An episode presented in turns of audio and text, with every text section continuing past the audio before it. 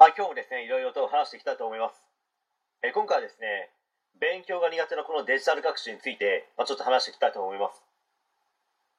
まあ、今はですね、多くの学校でタブレット端末を使ったデジタル学習が導入され、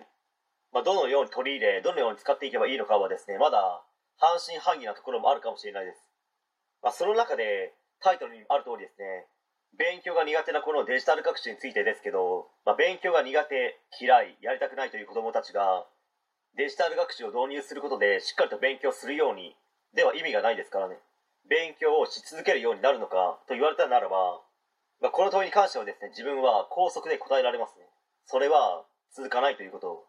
まあ、その理由としましては、まあ、学校の勉強もそうなんですけど学ぶということに関しての土台ができていないどころかその土台を作る材料すら集まっていないのに学校の勉強なんてし続ける形になるわけないです、まあ、例えばですねよっちゃんイカのあのイカの材料が何か分かりませんけどよっちゃんイカを作ろうにもですねその材料がなかったら作れないですよイカが入ってなくてよっちゃんだけだったら絶対に売れないですし会社が潰れてしまいます、まあ、車だって今はですね半導体不足で各メーカーがですね車が作れないということで、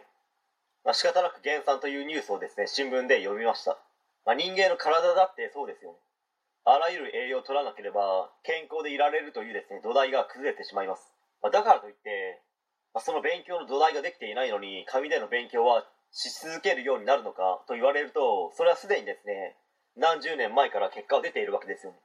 まあ、でも紙での勉強の方がですね工夫ってしやすいんですよ、まあ、例えば勉強苦手な子が教科書で勉強し続けるようになるなんてことは、まあ、クロちゃんが付き合いたいですね結婚したい男性芸人1位になるぐらい絶対ありえないかと思います。けど教科書をですね細かく分けて1ページから10ページまでというふうに工夫はできるわけですよ。まあそれは市販の参考書とか問題集でもできます。でもタブレットの場合はですねそれができないんですよ、まあ、そうなると工夫もできないので、まあ、結局飽きます、